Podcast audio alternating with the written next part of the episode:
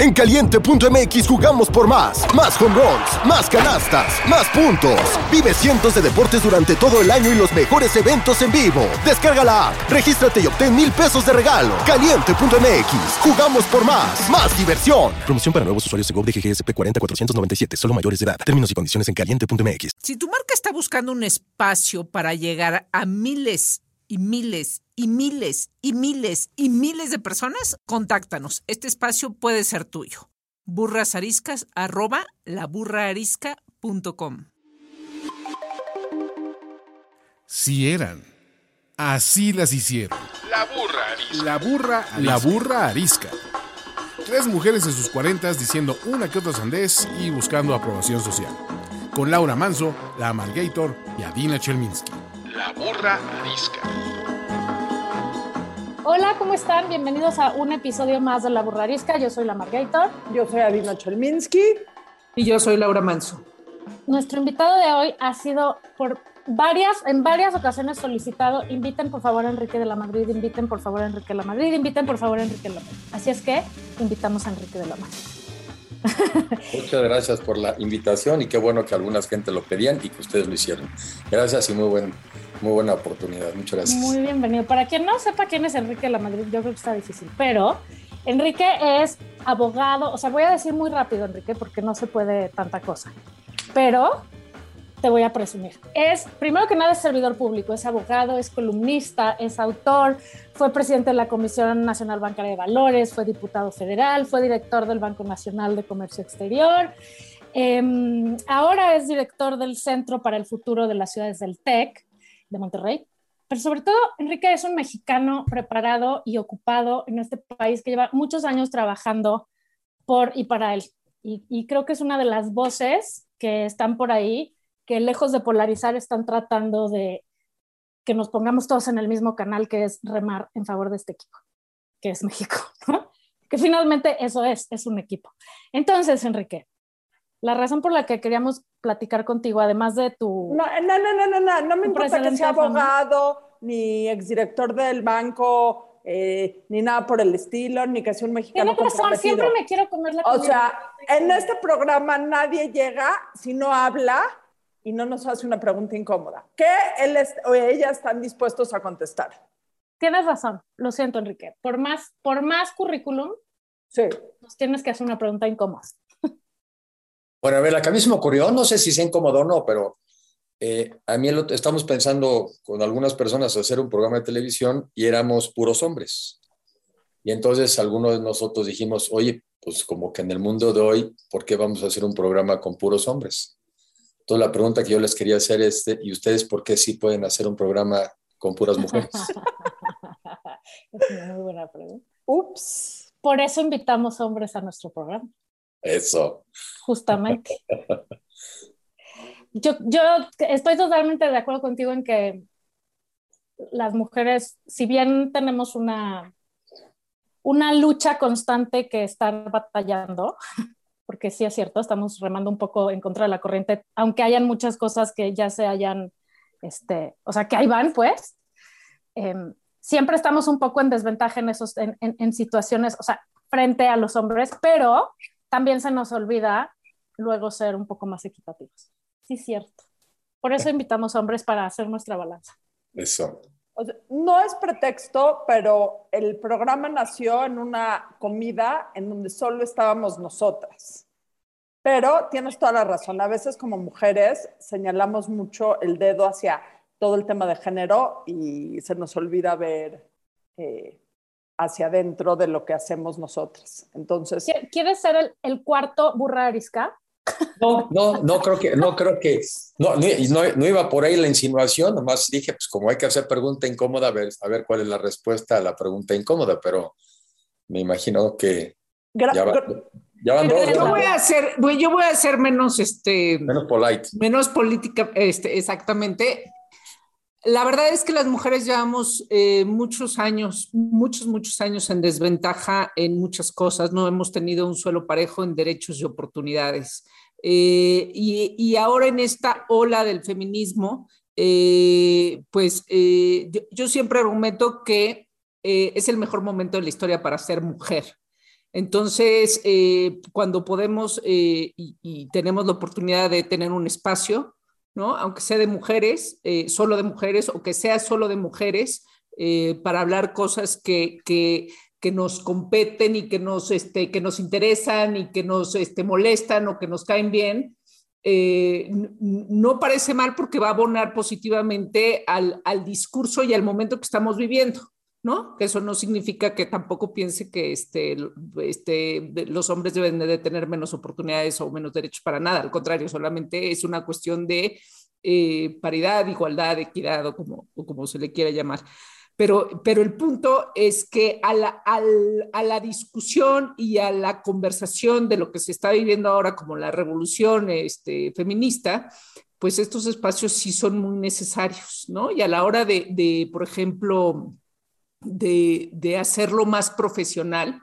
El asunto del networking es muy difícil que una mujer se encuentre, eh, encuentre como identificarse con un hombre que probablemente pues, no pone este, tantas horas este, de trabajo en su casa como, como debiera, que, que, este, que, no, que no tiene la, o sea, ¿no? que está un poco más arriba de lo que este, la mujer está, entonces la conversación es más difícil. Lo, que se trata es de poner un, suelo parejo. Está bien. no, está bien. A ver, yo creo que es, como aquí dicen, es verdaderamente, me, gustó la reflexión de que quizás si habría una época en donde, donde querrías haber sido mujer es esta. Y aún así, y aún así, pues sigue habiendo una enorme desigualdad, y aún así, eh, pues hay disparidad de los salarios, ¿no? Entre 15 y 30% diferencia del salario que se le paga menos a una mujer a trabajo igual. Y aún así hay todavía la violencia del estereotipo, ¿no? Desde cuida a tu hermanito, a las mujeres les toca el cuidado de la familia, el cuidado de los enfermos, el cuidado de las personas mayores. Y aún así estamos viendo este tema como esta ola, ¿no? De violencia y de los feminicidios que es terrible. Y aún así, yo coincido contigo, Laura, probablemente es la mejor época para haber vivido como mujer. No en Afganistán, por ejemplo, donde ya regresaron los talibanes, donde a las mujeres ya también las vuelven a obligar a que se cubran, donde las apedrean y las linchan, ¿verdad? Si cometen alguna falta que a ellos consideran grave. Pero por lo menos en esta parte del mundo, sin duda, vamos mejor y sin embargo hay mucho que hacer. Entonces, bueno, este, me doy por respondido. Pero tú no tienes que responder, solo que como no puedes responder la misma pregunta, porque la, no es tu programa el de la burrarisca, pero, pero, pero, a ver, volteémosla a tu, a tu entorno, o sea, cotidiano, ¿no? Donde me imagino que la gran mayoría de las veces estás rodeado de puros hombres, ¿no? ¿Cómo, se recibe eso de tu, de tu parte? Me queda muy claro, pero de, de, tus congéneres en este país, ¿cómo sientes que eso va pasando? O sea, cuando alguien como tú o como alguien más dice, tenemos que integrar mujeres, ¿qué, qué, qué pasa ahí? O sea, en el programa, en la junta, en el, lo que sea, en el patronato. Es cierto que, sí, es cierto que todavía dices estos temas y de repente estás, el otro día estuve en una cena, eh, muy interesante el grupo, y la única mujer era la, la hija del invitado a la cena. Este, y pues, habríamos sido quizá 12, 13 personas y había una mujer.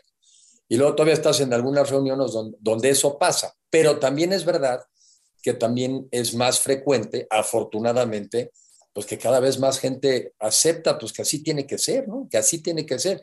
Pero sí es cierto, todavía hay muchos lugares donde tienes esta conversación y el número de mujeres es pequeñitito, ¿no? Y, y, parece mentira. Está más atrasado ahora el mundo de las empresas que el mundo de la política, porque en la política por ley ya tienes tú que tener cuando menos este, paridad ¿no? en los puestos de elección y cargo popular. Por ejemplo, para cargos a diputaciones, la mitad tiene que ser mujeres, la mitad tiene que ser hombres. Y ya tampoco puede haber suplentes hombres para que no pase lo de, lo, de las famosas Juanitas. ¿no? Entonces, en el mundo de la política siento que se ha avanzado más y aún así sigue habiendo problemas, pero es en el mundo corporativo donde entre más subes, menos mujeres te encuentras. Entonces, yo creo que es todavía un tema que hay que hacer. Yo nomás hago una reflexión porque son temas que he ido aprendiendo y obviamente lo haciendo con cuidado, pero yo digo que si las mujeres quieren cambiar la conducta de los hombres, necesitan aceptar que más hombres participemos en esa lucha, porque si no también es un contrasentido. Queremos que los hombres cambien, pero no queremos que los hombres se involucren en esto porque hasta en eso quieren dominar. Es un poco lo que también he ido aprendiendo, que hay mucha sensibilidad en una parte extrema, pero bueno, si quieres cambiar la conducta de los hombres y algunos pensamos que así debe ser, una sociedad más justa y más equitativa, entonces yo creo que algunos podemos también participar. Enrique, me quiero agarrar de eso y les quiero platicar a todos que cuando te invitamos eh, de tu oficina nos mandaron varios artículos que has escrito para tener un poquito de contexto. Y uno tenía que ver con movilidad y otro tenía que ver con cambio climático, excelentes artículos, pero la pregunta que me llegó a la cabeza después de leerlos es, hay tantas cosas que tenemos que hacer por México. O sea, desde seguridad, economía, pobreza, equidad de género, movilidad, cambio climático, o sea, la lista es avasalladora. ¿Por dónde empezamos? ¿Por dónde empezamos como mexicanos? ¿Por dónde empezamos como sociedad civil? ¿Por dónde empieza el gobierno? O sea, la lista de pendientes que tenemos atrasados es enorme. ¿Por dónde? A ver, si es enorme y luego es difícil decir cuál va a mano, pero déjame poner, por lo menos poner tres o cuatro, porque si bien es cierto que cuando son demasiados nada es estratégico, si también son muy pocos, pues nada es de verdad. A ver, yo creo que una que sí estamos haciendo verdaderamente crisis es este tema de la falta de un, de un Estado de Derecho, o sea, la falta de un país donde, donde se respeten y respetemos de entrada primero voluntariamente las leyes, porque las leyes finalmente son normas, son reglas del juego que nos ponemos en una sociedad para tratar de vivir en paz y para prosperar. Pero la gran mayoría de esas leyes las deberíamos de, cumplir de manera voluntaria. Pero vivimos en un país en donde si no se cumplen, muy pocas probabilidades tengas de que te las impongan. Y el caso más dramático pues, es el caso de los crímenes, ¿no? los asesinatos, los homicidios, las violaciones, los feminicidios. O sea, lo más probable es que estamos en un país donde el que comete esa falta nunca será castigado. Entonces yo creo que eso nos ha metido ya en un desorden verdaderamente tal que eso, por ejemplo, ahuyenta las inversiones, eso te quita la tranquilidad, eso impide la movilidad, o sea, cada que sale un hijo de nosotros o nosotros mismos que salimos a la calle, pues estás con una verdadera preocupación. Entonces yo creo que en donde más deteriorado está el país es el tema de la inseguridad. Yo creo que es el tema donde estamos peor. Ahora, habiendo dicho eso, no se resuelve solamente atacando el tema directamente a la inseguridad. Entonces ahí entra otro, la educación.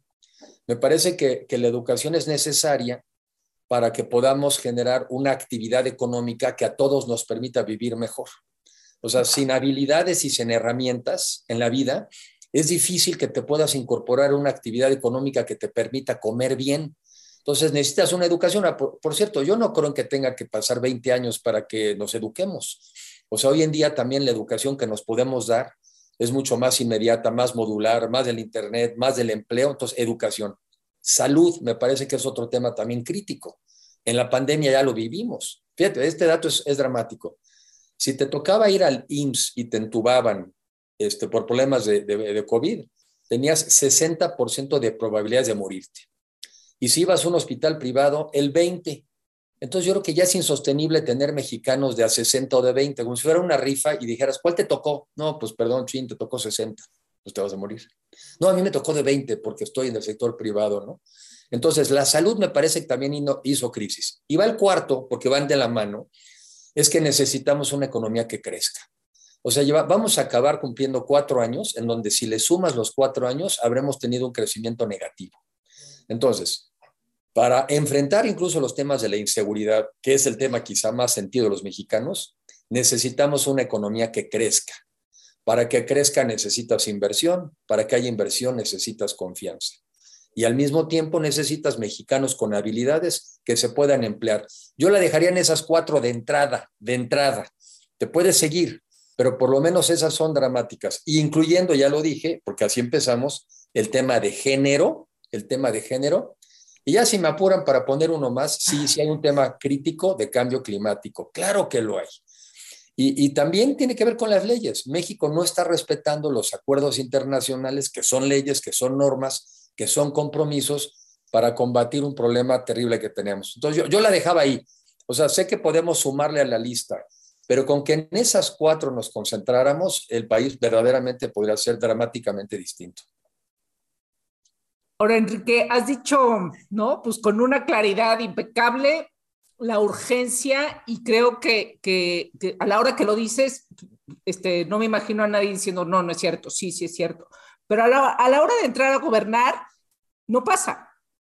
Eh, los, eh, los gobiernos, uno y otro, no lo logran. Lo logran de a poquitos, lo logran este, y, y lo, no sé si lo deslogran este, y no avanza. Eh, ya a la hora de gobernar, ¿no? Porque pues una cosa es hacer el análisis y, decir, pero a la hora de gobernar no sucede. Entonces algo dentro del gobierno no está funcionando.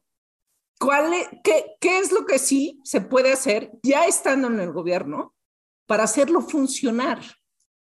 A ver, varias respuestas. Yo creo que la primera, yo tengo la impresión de que en México lo que nos ha faltado es ponernos de acuerdo a dónde vamos. ¿A dónde vamos? Y normalmente nunca es esa la conversación. La conversación es, por ejemplo, vamos a hacer esta reforma estructural porque cambiar la educación es necesario para el país. Sí, pero ¿a dónde vamos? Hoy es que fíjate que vamos a aprobar una reforma eléctrica para que haya energía más barata y limpia y suficiente. Sí, pero ¿a dónde vamos? Y yo digo que lo que nos ha hecho falta es visualizarnos como mexicanos a dónde vamos. Y yo ahí hago un planteamiento, una propuesta. ¿A dónde deberíamos de ir? A un país de clases medias. ¿Y qué es eso? un país donde se proponga eliminar la pobreza extrema, eliminarla, eliminar el hambre, ¿sí? Y que además vayamos generando constantemente un aumento del ingreso de los mexicanos para que a todos nos alcance, ¿para qué? Para comer tres veces al día de manera sana y variada, es suficiente, para podernos vestir, para tener una vivienda digna, ya sea propia o rentada, para que tengamos ahí sí acceso a educación, ahí sí me lo imagino más del lado del sector público. Para que tengamos acceso a la salud y para que podamos vivir en paz. Y si me apuras tantito, que nos quede un poquito de dinerito para pasarla bien y para también poder disfrutar de la vida, que a esta vida no llegamos a sufrir.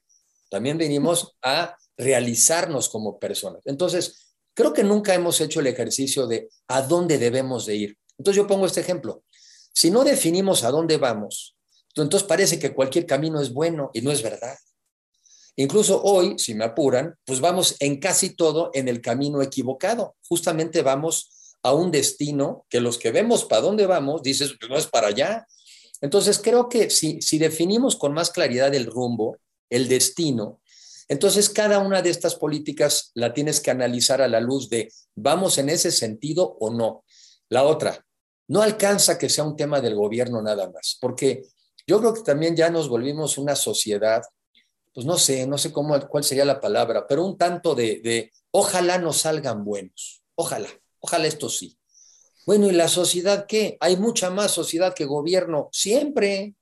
Hay mucho más sector privado o en sector empresarial, sector productivo que el gobierno, siempre. Entonces también se necesita como un nuevo pacto, como una nueva alianza.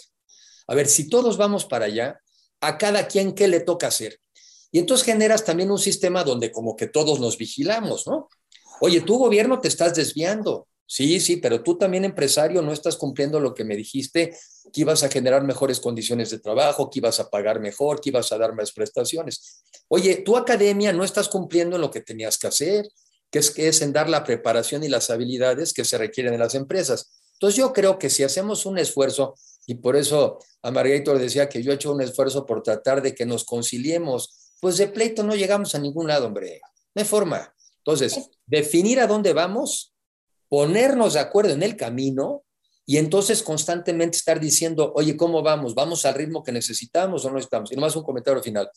Es, y siempre volteando atrás para ver que no se nos quede gente atrás, porque eso es lo que nos falló. Lo que nos falló es como la cancioncita que aprendimos algunos muy de chicos, los de adelante corren mucho y los de atrás se quedarán. Y eso pasó. Hubo unos que corrieron mucho no volteamos a ver dónde estaban y se nos quedó mucha gente rezagada. Yo creo que eso haría una diferencia eh, y ya después discutimos si ha habido avances o no, pero, pero yo creo que es lo que nos ha faltado. ¿A dónde queremos ir, por lo menos la mayoría de los mexicanos? Ahora, estoy, no, o sea, no puedo estar más de acuerdo contigo con todo lo que acabas de decir, pero yo pondría, o sea, o cuestionaría o te pregunto, sí, todo eso sí es cierto, pero ¿no crees que lo primero que va a tener que hacer un siguiente futuro gobierno tendría que ser unificar. O sea, yo creo que el primer problema que tiene este país ahorita es la polarización y es que eh, se ha hecho una campaña, vaya, se hace una campaña todas las mañanas para dividir a los mexicanos, ¿no? Estos son los buenos, estos son los malos, estos son los chairos, estos son los fifís. Y entonces nos odiamos los unos a los otros y no hay, desde mi punto de vista, ¿cómo vamos a hacer todo lo demás si de entrada estamos pensando que somos dos o tres o seis equipos distintos? No, no, ¿Cómo se hace primero para que los mexicanos entendamos lo que dije al principio, que somos un equipo, el mismo? Pues esto, un poco siguiendo la misma reflexión. Eh, la unidad es importante, pero también siempre pienso unidos para qué, ¿no? Porque digo, unidos para violentar a alguien, pues no, no nos unimos. Unidos para, para retroceder como país, pues no nos unimos. Entonces, por eso sí coincido que tiene que haber una unidad, no sé dónde lo leí, unidad de intención. ¿Cuál sería? La intención de ser ese país de clases medias. Vamos a unirnos primero en la intención. Y si tenemos, nos unimos en esa intención, lo demás es vamos a unirnos en la discusión de las formas de llegar ahí, las formas de llegar ahí. Pero lo más importante es que no estamos unidos en la intención. Y sí es importante incluso manifestar que lo estamos, porque si no hay expresiones como estas, ¿no? Oye, pues vamos a hacerlo por México. Y la gente te puede contestar, pues, ¿cuál México? ¿El tuyo o el mío? ¿En el que tú vives o en el que vivo yo? ¿Cuál México? Entonces también creo que hay que mandar una señal de que estamos todos por un México mejor para todos y un México más parejo para todos y especialmente para la gente que se ha quedado atrás sino por qué se van a unir en algo que ellos sienten, a mí no me beneficia. Entonces creo que tiene que quedar muy claro que vamos a luchar por un México mejor para todos, pero especialmente mejor para la gente que se nos fue quedando atrás. Así de explícito tiene que ser. ¿Tú crees que, o sea, nada más para redondear esa pregunta, eh, ¿tú crees que, dada la dimensión del daño, todavía puede haber un líder que pueda hacer eso? Digo, la siguiente pregunta que no te voy a hacer es si hay un líder listo para eso, pero ¿Tú crees que, que ese cambio y esa cosa de dirección y esa unidad y esa cosa de poder volver a amalgamar todos los Méxicos distintos que hay en este México, todavía es posible? O sea, todavía tenemos vuelta atrás para decir, ay, así no era, nos equivocamos, ahora vamos a hacerlo bien. Sí, todavía sí, todavía sí. Si dejamos correr esto mucho tiempo, igual y ya no, pero todavía sí. Y de una vez me adelanto a la segunda que dices. Oye, ¿habrá un líder capaz de hacer eso? No, uno no. ¿Y para qué queremos uno? ¿Para qué queremos uno? Más bien lo que yo creo es en un, líder de líderes. A mí esta historia de los caudillos, la verdad, yo no dudo que haya una parte, que por cierto era otra de las preguntas que yo les iba a hacer como incómoda, pero pues ahí la voy soltando, ¿no? Este, a mí no me parece que necesitamos un anticaudillo para, para, para combatir un caudillo. Qué flojera. No, mira, cuando el país era de 15 millones de habitantes, después de la, de la revolución, y donde se estaban matando los revolucionarios, ¿verdad? Pues probablemente sí necesitarías un generalón, ¿verdad? Que sea el que la gente diga, ahí pongo mi confianza y ahí nos ponemos de acuerdo. Y, y ni, siquiera, ni siquiera ahí fue así, porque aún en el México de los 30, lo que acabó habiendo fue un pacto y se creó un sistema en donde hubo una sucesión del poder. O sea, se, inventaron reglas del juego para que ya no dependiéramos del generalón. Bueno, eso era cuando éramos 15 millones de mexicanos. Caray. Con 126 millones de mexicanos, nos consideramos tan chiquitos todos para necesitar a un figurón que nos diga para dónde ir. Además es inviable porque no hay un figurón o figurona, ¿verdad? que sepa de todo, ¿no? De economía, de salud, de medio ambiente, de ingeniería, de relaciones internacionales. Bueno, la prueba es cómo estamos. Esa es la prueba. La mejor prueba de que no funciona y que es disfuncional. Entonces, mi reflexión siempre es, vamos por un líder de líderes un líder que de alguna manera reconozca que necesitas un país donde todos maximicemos nuestro liderazgo, porque este es un trabajo de todos y un país de todos, y no le toca a una persona ser él o la responsable del tema. Siempre habrá alguien que oriente, que diga, mira, este es el rumbo, o que proponga en la mesa la discusión. Pero así como que hoy hay un líder, no, y Dios quiera que ni aparezca. Este, no, no, no, porque entonces nos mata esto. que no es real ¿Eh? Esa es la verdad, porque no es real, porque, porque todos esos líderes que han existido, o sea, al igual que en el mundo corporativo, el CEO no es el gran héroe ni el, el- culpable o el, el responsable tanto del buen manejo de la empresa como el mal manejo o el fracaso de la empresa. No, o sea, un- una persona no puede ser ese responsable ni puede ser ese idolatrado absoluto. ¿No? Porque no sirve de nada, porque no es un Dios, porque no es perfecto. Es imposible y es, y es negativo hasta querer buscar a uno solo, ¿no? O sea, no va a suceder. Eh, No va a venir ese Superman a, a salvarnos. O sea, no existe. Ni debe existir. Si alguien es tan grande, es que los demás somos chiquitos o nos sentimos chiquitos. Y perdóname, habemos muchos de nosotros que no nos sentimos chiquitos, que asumimos nuestra responsabilidad de lo que nos toca con respecto a nuestra vida, nuestro futuro, nuestra sociedad, nuestro país, nuestro mundo. No nos sentimos chiquitos. Tampoco nos sentimos extremadamente grandotes, porque el que se siente tan grandote normalmente es porque en el fondo se siente chiquito, ¿no? Entonces hacen unos aires de grandeza y se inventan unas, unas figuras que tampoco existen. O sea, somos todos sumándonos y sacando lo mejor de cada uno. Yo lo que digo es, si cada mexicano hace la mejor versión de sí mismo, por definición tendremos la mejor versión de país. Si cada mexicano hace la mejor versión de sí mismo, por definición tendremos la mejor versión de país. No hay forma que no sea así. Yo quiero unir dos ideas que dijiste. Esta, la de un líder de líderes, y hace mucho más importante justo lo que dijiste al principio. Tener un camino claro de hacia dónde, bueno, no un camino claro, pero tener un destino claro de hacia dónde ne- tenemos que llegar. Porque incluso el líder de líderes, el CEO, el Mesías más mesiánico, que no estamos hablando de eso, si no tenemos un, cami- un punto claro a donde queremos llegar, no vamos a poder llegar, incluso con toda la participación de la sociedad, con gente, nada. ¿Hacia dónde tenemos que ir? Es este mundo que digo, este mundo, mira, el mundo ya está inventado en ese sentido. Yo, ustedes también, que hemos tenido la oportunidad, por ejemplo, de ir a Europa, dices, a mi juicio este es un poco el mundo ideal. Y aún, así ellos se le inventan para algunos estar descontentos. Y si eres francés más, ¿no? Este, porque no sé, se les da el pleito. Pero, pero a ver, no es lo mismo estar descontento cuando vistes bien, cuando comes tres veces al día, cuando tienes una vivienda donde vivir, donde tienes un sistema educativo donde puede entrar desde el más rico hasta el más pobre y, homolo homologar, ¿no? O sea, generar esa posibilidad de emparejarte, donde tienes acceso a un sistema de salud y donde tienes seguridad. Ese mundo ya está, ya está ahí, ¿no? Además, yo estoy ahora en el Centro para el Futuro de las Ciudades, del TEC de Monterrey, y también veo que esas son las ciudades ideales, las ciudades densas y compactas, ¿no? Son ciudades donde la gente, donde vive en el mismo edificio, arriba vive, pero abajo está el comercio, el pequeño supermercado, la tintorería, cerca está la escuela, o sea que también son ciudades que al final del día hacen las veces de comunidad. Ese mundo ya está ahí.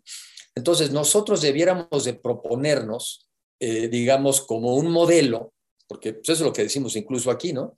Ciudades más densas, más compactas, pero esto que comenté yo, que tengamos una economía, por ejemplo, que de tal valor agregado, eso se tiene que ir subiendo poco a poco, pues que la gente, bueno, poco a poco y ya no tan poco a poco, ¿eh? Ya no tan poco a poco. O sea, ahí tiene que haber saltos.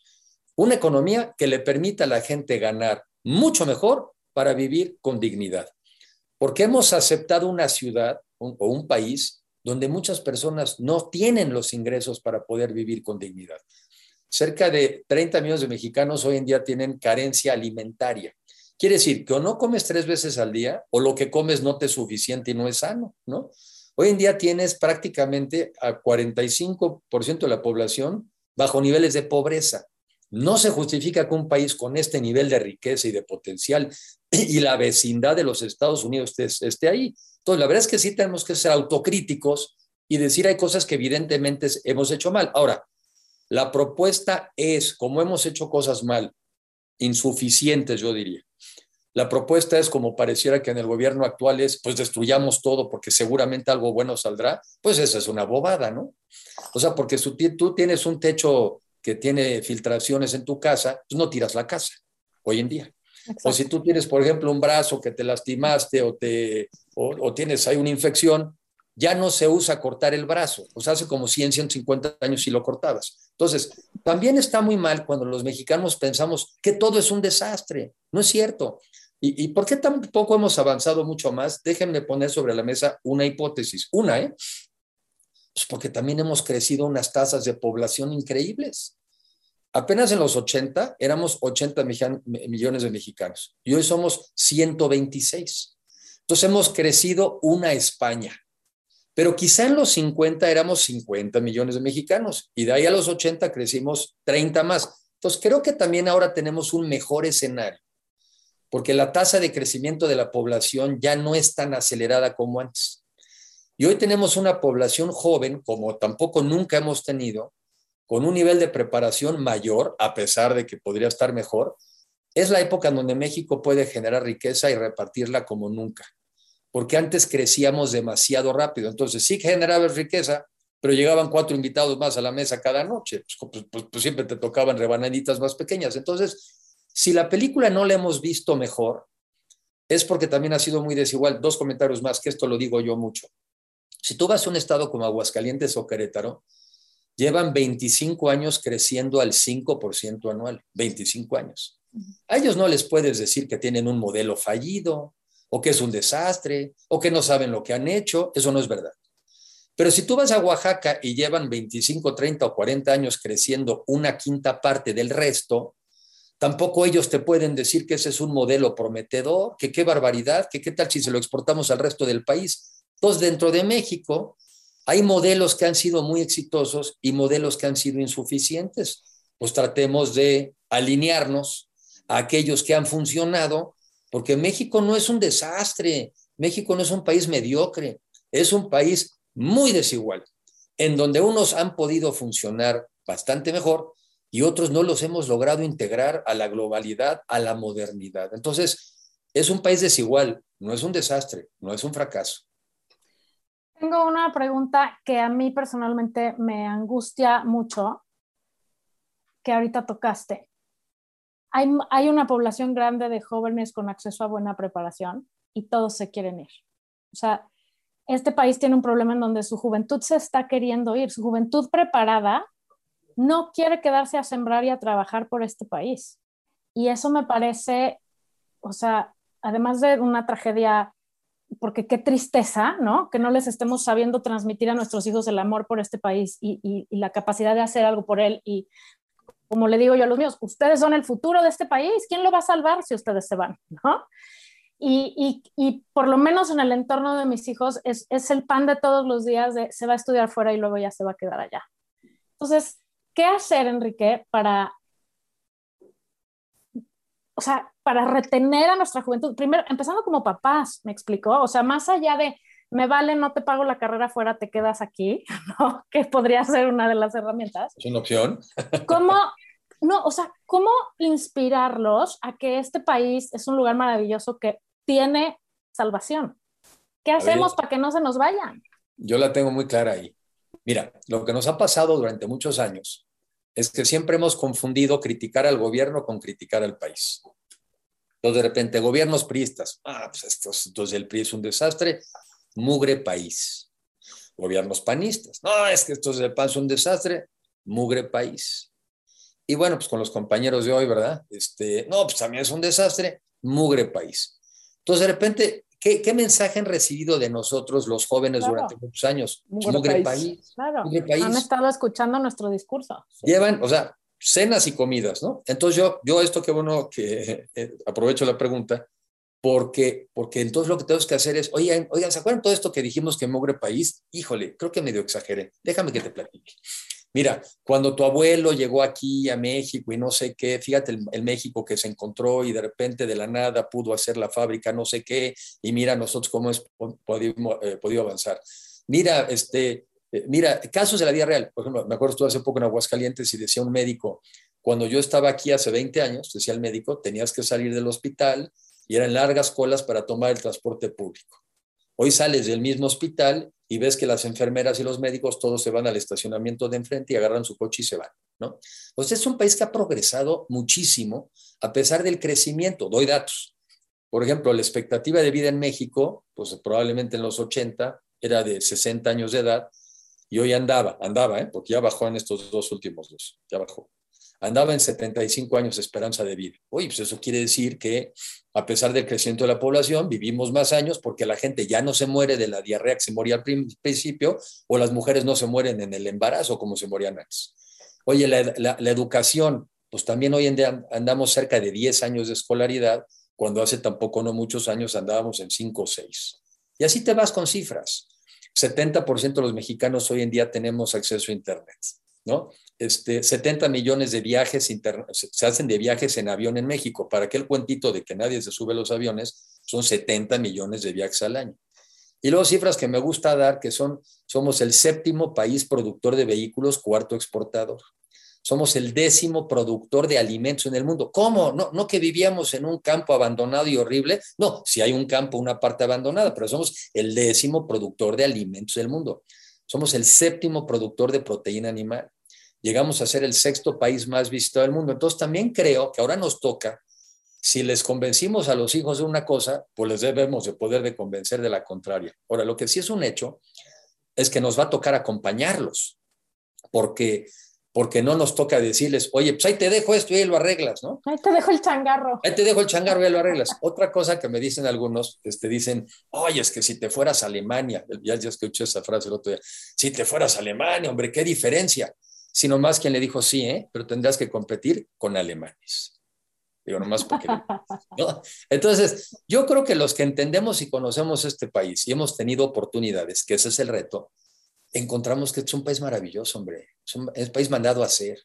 A mí que me ha tocado ser secretario de turismo, por ejemplo, los lugares que yo conocí, visité en la Huasteca, Oaxaca, Chihuahua, ¿no? Este, en las playas mexicanas, los bosques, las ciudades coloniales, pero también fui director de un banco de comercio exterior, donde también me tocó conocer las empresas de este mundo competitivo y de este mundo exportador, y también me tocó conocer el campo. Entonces, el punto es cómo le damos a la gente, sobre todo que se nos ha quedado atrás, oportunidades para prosperar en este país. Ese es el tema, que tengamos, que tengamos todos herramientas para prosperar en este país. Es un país maravilloso.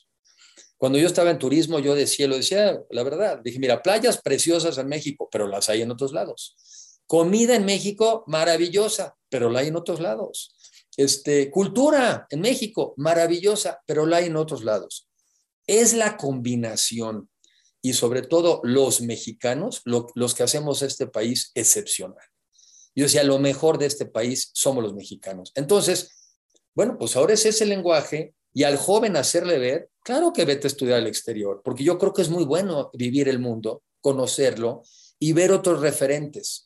Pero muchos de ellos, si logramos generar un país de oportunidades, por definición regresarían porque aquí tendrían más capacidad de desarrollarse. Pero es lo que tenemos que generar, un país de oportunidades. Y ellos tienen que ser también parte, o sea, lo que dices tú ahorita de irse a estudiar afuera para tener más mundo, para codearse con otras experiencias y poder regresar también a reconstruir al país y poder regresar con todo lo que aprendan de sus experiencias. Si tienes el privilegio de poder tener experiencias fuera del país, poder regresar y ser parte activa de ese cambio. Sí, sí. Y, a ver, algunos hemos tuvimos esa experiencia, yo digo la mía. Yo me fui, estudié fuera dos años, me quedé a vivir tres, pero en mi análisis personal, yo dije, donde están mis ventajas comparativas es México. Y no me equivoqué. El chiste es que todos logremos encontrar que nuestras ventajas comparativas están aquí. A ver, ¿por qué quieren venirse, por ejemplo, ahora la pongo al revés? ¿Por qué se quieren venir empresas a invertir en México a pesar de la inseguridad, a pesar del problema? Porque aquí encuentran gente talentosa, porque aquí encuentran gente trabajadora, innovadora, ¿no? Creativa. O sea, traen empresas aquí no solamente porque el, empleo o el salario sea más bajo, cosa que hay que corregir, porque también es verdad, pero vienen aquí porque encuentran una enorme capacidad y talento de los mexicanos. Entonces, la reflexión mía es, oye, tenemos problemas, o sea, no, quiero que con esto vayan a decir, no, pues vive en otro planeta. No, no vivo en este, vivo en este. Y sé cuáles son las insuficiencias de este. Pero también me queda muy claro el México al que podemos aspirar y lo que tenemos que hacer para llegar ahí. Ahora, no lo hacemos, no, bueno, pues no sé cuál sea el México al que podemos ir a dar, pues no hay límite. En el deterioro de un país y una sociedad no hay límite, como tampoco debiera de haber límite en el progreso y el avance del país si, si nos lo proponemos. Estamos, según yo, en ese punto de quiebre entre decidirnos a desarrollar lo que podemos ser o nos dejamos caer a ver a dónde vamos a dar. La verdad, qué horror si nos ponemos en el segundo escenario. Yo creo que ese no debería estar en nuestras cabezas. Sí, y no por, y no por voluntad, sino por eh, incapacidad o ineficiencia, ¿no? Ahí creo que, o sea, no solo son los estudiantes preparados los que se quieren ir, o sea, se van los aguacateros, porque entonces Claro. el crimen organizado, pues ya, este, ya no, ya no es sal de tu casa y qué miedo, en tu propia casa, ¿no? Te llegan a pedir, este, pues, este, mochate, porque si no, este, no voy a dejar en paz a tu familia y, este, eh, y vaya todos, ¿no? Es, eh, y, y volvemos a, a lo que dijiste al principio, Enrique, el tema de la violencia y en donde en efecto parece ser que estamos en un, en un punto eh, decisivo sobre qué tanto el crimen organizado pues ya se, se, se pierde ahí en, en, en cuestión de, de, dominar ¿no? los grupos armados. El único que debiera ser el, el grupo armado es el ejército eh, y resulta que no.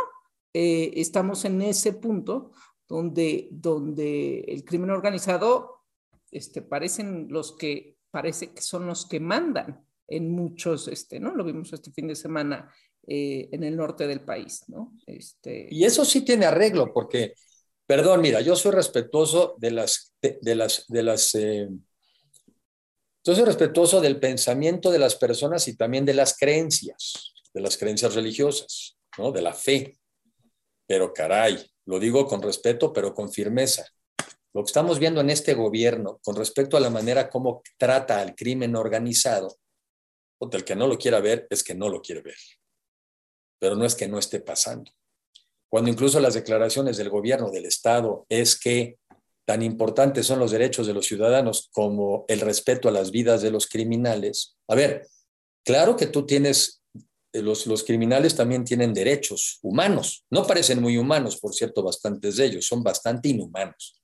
Pero claro que tienen derecho. ¿Para qué tienen derecho? Nada más una cosa, a un juicio justo, es a lo que tienen derecho. A un juicio y a un castigo justo, es a lo que tienen derecho. Oye, que el origen, ¿por qué fue así? ¿Por qué pasó así? ¿Cómo llegó a ser así? Sí, oye, con la pena. Pero mientras, tú serás juzgado y castigado. Y claro que nos tenemos que ir, claro que nos tenemos que ir al origen de por qué pasan esas cosas en el país. Y claro que nos tenemos que ir a reconocer que también hay una pobreza extrema y falta de oportunidades para los jóvenes. Sí, pero a esa persona no lo eximes de un juicio justo, ni un castigo. Tenemos que ir a resolver entonces el problema de la, pobreza extrema, en fin. Sí, pero a ese delincuente no lo eximes. Oye, claro que tenemos que reconocer que tenemos familias rotas, ¿no?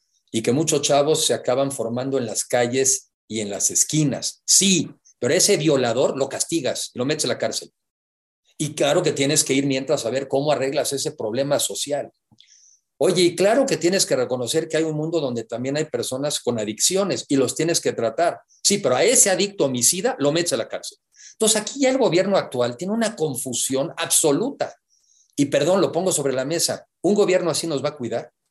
Un gobierno que tiene ese nivel de confusión entre no saber si aplicarle la ley a un delincuente o no, perdónenme, si estamos en manos de gente así, estamos todos inseguros. Ahora, si eso un seguidor no lo acaba de entender, por eso yo empecé diciendo, yo soy respetuoso de la fe de las personas. Aquí hay gente que ya no está aplicando la razón, está aplicando la fe, las creencias. Sí, pero en política no es un tema de fe, es un tema de ponernos de acuerdo en cuáles son las mejores políticas públicas para llegar a ese México justo, próspero, de clases medias que estamos platicando. Y no vamos a llegar con el desorden en el que estamos, ¿eh? No vamos a llegar con 120 mil homicidios que ya llevamos a la fecha, que ya son tres, ya alcanzaron todos los homicidios de la administración del presidente Calderón. Y en agosto alcanzamos todos los homicidios de la administración del presidente Peña. O sea, en eso sí vamos a superar a cualquier gobierno neoliberal en cualquier meta que hubieran alcanzado. Es una confusión terrible la que traen. O perdón, quizá no hay confusión. Quizá no hay confusión. Y llegas al primer... Es muy peligroso. llegas al primer punto que dijiste, que es la importancia del cumplimiento del Estado de Derecho, o sea, como base de la construcción de una nueva, de un, o sea, de la reconstrucción del país al que queremos tener. Sin Estado de Derecho no hay nada. A mí me sirve, yo, yo tengo todavía hijas en, carrera y en, en, prepa, y de repente me toca pues ayudar a, tareas, ¿no? Y, pues, trato de agarrar aquellas que me hacen sentido. Entonces he ayudado últimamente, por ejemplo, en la tarea de derecho. Yo soy abogado. Pues sí, es así de elemental. O sea, una sociedad se impone reglas, se impone reglas para permitir una convivencia pacífica y próspera. Y también se determinan aquellas reglas que no quieres que existan porque son dañinas para la sociedad y entonces se convierten en delitos. Y a los delitos les tienes que poner una sanción para inhibir esa conducta. Oye, si eres un criminal en México, ¿cuál Estado de Derecho te puede inhibir cualquier conducta? ¿Cuál? A ver, estas escenas que hemos visto de unos delincuentes persiguiendo al ejército y el ejército huyendo, bueno, pues ¿cómo le vamos a hacer? ¿No? Entonces, creo que también es muy importante tomar conciencia del nivel de deterioro al que ya llegamos. Claro, porque y, para eso sirve... Perdón. No digo, más último, para eso sirve una democracia también, mientras la tengamos. Una democracia sirve para decir, oye, yo te di confianza para obtener ciertos resultados, no me los diste, te quito. Eso es una democracia. Mientras la tengamos, hay que usarla. Para eso la democracia. También son premios y castigos a los gobernantes para decir, te quedas o te vas. Claro, porque el problema principal ahorita es que, olvídate, el Estado de Derecho, o sea, el que menos está siguiendo las reglas, ¿no? Es el que debería de protegerlas. Pues entonces... entonces estamos fregados. Enrique, ya sé que tú eres un optimista, yo soy una pesimista. yo estoy muy angustiada por este país.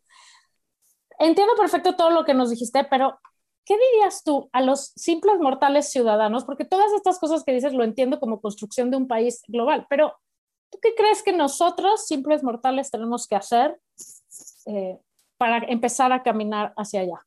Sí. A ver, primero creo que los, los, simples mortales tenemos que darnos cuenta todos que ya no dio el modelo, hay, varias, varias reflexiones. La primera, ya no dio este modelito donde yo cumplo lo que me toca hacer, yo trabajo, no sé, soy dentista, o soy abogado, o soy servidor público, o soy académico, y yo cumplo con mi país haciendo lo que me toca hacer, soy un buen maestro, soy un buen doctor, pago mis impuestos, yo ya cumplí.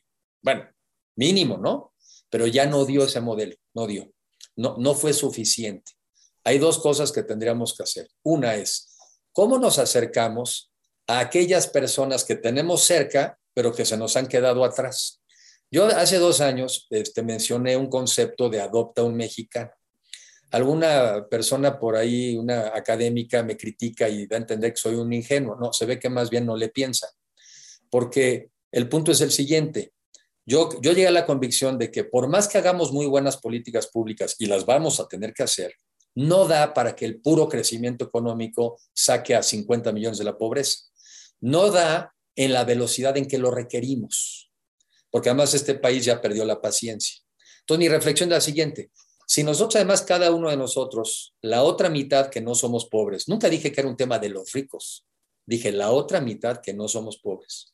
Si nos asumimos corresponsables de la vida de un mexicano, nada más uno.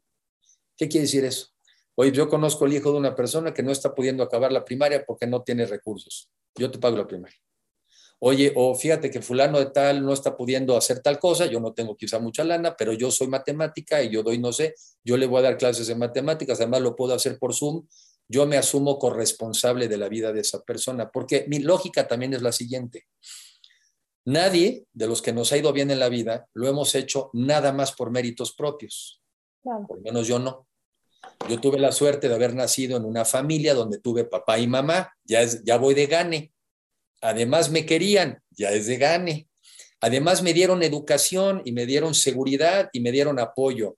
Pues entonces ya de entrada ya tengo mucho más con lo que otras personas tienen. Entonces nos toca como mexicanos asumirnos corresponsables de la vida de otra persona más. Y entonces sí sería México dramáticamente diferente en una generación. Voy a poner el ejemplo, ¿por qué?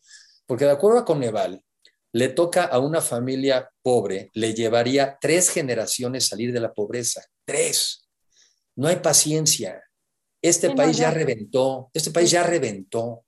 O sea, la violencia, el crimen organizado, el narco, son síntomas de un país que no le dio viabilidad a mucha gente. Entonces tenemos, vamos por partes, primero tenemos que contener que no más mexicanos se sigan incorporando al crimen organizado y que más mexicanos vean que tienen oportunidades. Y eso sí nos toca cada uno de nosotros, no es el gobierno. Repito, en números el gobierno es chiquito. Si somos, no sé, 126 millones de mexicanos, los, todos los funcionarios públicos del país, probablemente no me sé la cifra, sean 5 millones. Entonces, ¿cómo? A 5 millones les toca hacer lo que a todos nos toca hacer. Entonces, mi primera reflexión es, necesitamos cada uno de nosotros ver, meterle 20% de nuestro tiempo al país a través de la ayuda específica de otra persona a causas sociales, pero también nos toca involucrarnos en la cosa pública. Y como la cosa pública es muy grandota, pues que cada quien escoja una causa. Oye, yo voy por la educación, oye, yo voy por el medio ambiente, no, yo me meto en la salud. Entonces, mi reflexión es, ya no dio cuando solamente pensamos que cada quien cumple con su país porque está cumpliendo lo que está haciendo. Ya no dio, ese modelo se agotó. Entonces, tenemos que tomar conciencia, ser más empáticos, más solidarios y nunca más volver a soltar el país como ciudadanos. Entonces, ahora, si hacemos eso bien, en serio se los digo, si hacemos eso bien, ¿cómo nos va a salir mal? ¿Cómo nos puede salir algo mal si lo hacemos bien? Todos bien, o la mayoría bien. No hay forma que nos salga mal. Ahora va al revés. No hay forma que nos salga bien si cada quien sigue en su mundito, en su nichito, no se preocupa de nadie de los demás. En la pandemia yo creo que debimos haber aprendido que si tú no estás vacunado, yo estoy en riesgo. Que si tú no estás bien, yo no estoy bien. Y hoy en día el tema de la inseguridad es tal que si tú no tienes posibilidades a futuro, yo estoy en riesgo. Esa es mi manera de ver la vida hoy. Si tú no tienes posibilidades, yo estoy en riesgo. Leí una frase sangrona, pero para el que no le mueva nada, dice alguien, yo soy tan egoísta que me preocupo de que todos los demás estén bien para que no me den lata. Sí, o sea, no es por buena onda, es hasta por egoísmo. Yo quiero que no me den lata y entonces por eso necesitan estar bien. Así la veo, eh, Margarita, o sea que, y también la veo muy fácil. O hacemos eso o lo que nos espera es la peor versión de México, ¿eh? 100%. También así la veo. Pa- Para estar del lado de los pesimistas, o nos ponemos las pilas y trabajamos bien, o veremos la peor versión de México y nos va a tocar a nosotros verla. Yo espero que no sea el caso. Yo también. Yo, yo tengo una pregunta que no te debería de hacer porque probablemente no te la debería hacer, pero hoy estás sentado aquí, estás trabajando en el TEC, estás escribiendo, o sea, hoy, eh, 2022, estás aquí sentado. En el 2024, ¿dónde vas a estar? Ah, es muy buena pregunta. Pues no sé dónde voy a estar, pero sí sé dónde voy a estar de aquí al 24. O sea, sí sé que voy a estar trabajando. A ver, ni modo, yo sí llegué a la concepción de que el gobierno actual no solamente no es bueno para el país, es un daño para el país. Ni modo, pues así es, está acreditado, está aprobado. Ahora, tam- también quiero ser objetivo. No llegamos a esto de casualidad. Llegamos también por errores y por deficiencias y por excesos. Primera deficiencia, no logramos resolver los temas de la inseguridad. Hoy están peor, pero no los inventaron en este gobierno, ya venía. No logramos resolver los problemas de la desigualdad. Habíamos venido mejorando paulatinamente la, la pobreza, pero muy poquito, muy poquito. Hoy estamos peor. Hoy tenemos 8 millones más de pobres, 8, ¿eh? 8 millones de pobres y creciendo. Porque en una economía que no crece y en una población que crece, que crecen los pobres. Y la otra cosa que hay que reconocerlo, que también fue lo que colmó a la gente, casos abusivos y excesivos de corrupción. Hoy estamos peor, pero no lo inventó este gobierno. Entonces mi reflexión es, para quien pensaba que esto fue, era una solución, pues yo os invito a que sean un poquito más objetivos y se den cuenta que como solución no funciona, ¿no? Este, ahora, ¿hay que volver al pasado por eso? No, no, no, no, no. Hay que inventar una solución nueva. Y en ese sentido, fíjense, una alianza de partidos de oposición de entrada ya es nuevo, porque ya no hay la posibilidad de que un solo partido de los de antes vaya a gobernar hacia adelante. No, va a tener que ser una coalición de partidos de oposición y eso ya es bueno, porque eso de entrada refleja más la realidad del país. O sea, yo siempre pensé que una democracia donde uno gana todo y otro pierde todo no era estable, no, no era viable. Pues ya llegamos a este mundo que yo me imaginaba. El chiste es que nadie pierda todo y nadie gane todo. El chiste es que nos encontremos en un escenario, en un gobierno que le apunta a esto que yo estoy diciendo, a este país de clases medias, a esta eliminación de la pobreza extrema, a esta eliminación del hambre, y a un país mucho más justo y más seguro que se enfoque todos los días. Fíjate, no sé dónde lo leí también, ahí les va. ¿Qué debería estar haciendo un jefe de Estado todos los días? ¿Cuántas cosas que lees y ahorita me acordé? ¿Qué tiene que hacer todos los días? Debe estar diciendo, ¿para dónde va el mundo? ¿Cuáles son las tendencias del mundo? ¿Cómo nos podemos insertar en ese mundo? y qué habilidades necesita mi población para ser exitoso en ese mundo. Y se acabó. Eso es. ¿Para dónde va el mundo? ¿Cómo insertamos a México al mundo? ¿Y qué habilidades le doy a mi población o nos damos como población para ser exitosos en ese mundo? Entonces, ese mundo ya existe. ¿eh? Ese mundo hoy en día, el mundo digital, el mundo del Internet, ese ya existe. Yo estaré la semana que entra, iré a darme otra vez una vuelta, porque lo hice ya hace algunos años, a Silicon Valley y con la idea otra vez, pues de actualizarme, ¿no? O sea, no solamente lo que vengo leyendo de que, me cae aquí, sino me voy a dedicar dos días a ver qué está pasando allá. Y no va a ser, digo, más bien, quizás solamente a malear, malarme más, pero también voy a llegar a la conclusión, les puedo asegurar que muchas de esas habilidades que se necesitan en el mundo de hoy las pueden tener los mexicanos o de hecho ya las tienen algunos mexicanos. Hoy México es un país joven, 29 años de edad promedio contra 37 en Estados Unidos y como 45 en Europa.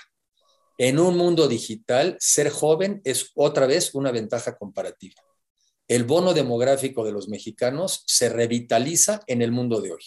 Yo tengo un programa de televisión que se llama Ahora Futuro México y el Mundo por ADN 40. Y yo me la paso entrevistando a mucha gente, a muchos jóvenes, a muchas jóvenes, que están en las aplicaciones del Internet para el, para el campo, para las fintech, para combatir el cambio climático. Me la paso entrevistando, es, prácticamente una entrevista cada semana. Llevo más de 150 entrevistas. Y ahí también veo yo a otro México, a estos cuates que como que les dio igual cómo está México y ellos están haciendo cosas. Aprendí, por ejemplo, que el año pasado fue el año que hubo más inversión de capital de riesgo en este tipo de aplicaciones en toda América Latina en los últimos 10 años. O sea que mientras estábamos en la pandemia, también pasaba esto. Entonces, yo creo que eso es lo que tenemos que buscar. Un gobierno que esté pensando a dónde va el mundo, cómo nos insertamos todos en ese mundo y qué habilidades necesitamos. Y repito, si eso hacemos, no nos puede ir mal, no nos puede ir mal.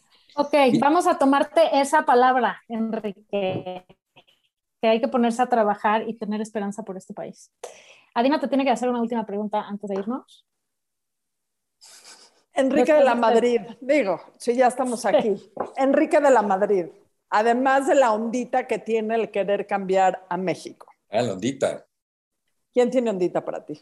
Ah, mira, ¿quién tiene ondita? Mira, una persona que yo sigo mucho, porque yo creo que también hay que ver el mundo internacional. Les van tres con ondita. Porque a tres tiene que haber tres con ondita. Uno es Obama. 100%. Tiene ondita y tiene carisma y tiene inteligencia y comunica bien, debe ser un ejemplo a seguir. Y habla despacito, pero cosas inteligentes. tiene ondita. La segunda, Eugenio Derbez tiene ondita. La verdad es que como que se está reviviendo, tipo simpático, tipo agradable, pero también hace cosas profundas. Hay que reírse, el humor es importante, el humor también denota inteligencia. Las tres de ustedes tienen ondita. Oye, gracias. Marta de baile tiene ondita, porque Marta es una mujer simpática, pero también es este, agradable, pero también es empresarial, pero también tiene ondita. Los mexicanos tienen y tenemos ondita.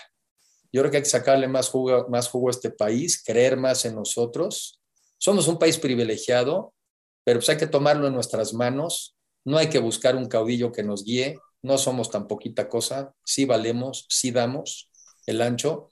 Y vamos a echarle ganas todos, porque yo creo que los mexicanos tienen ondita. Los mexicanos Totalmente. tienen ondita. Tú has sido mencionado en esta, en esta prestigiada sección varias veces, tienes que saber.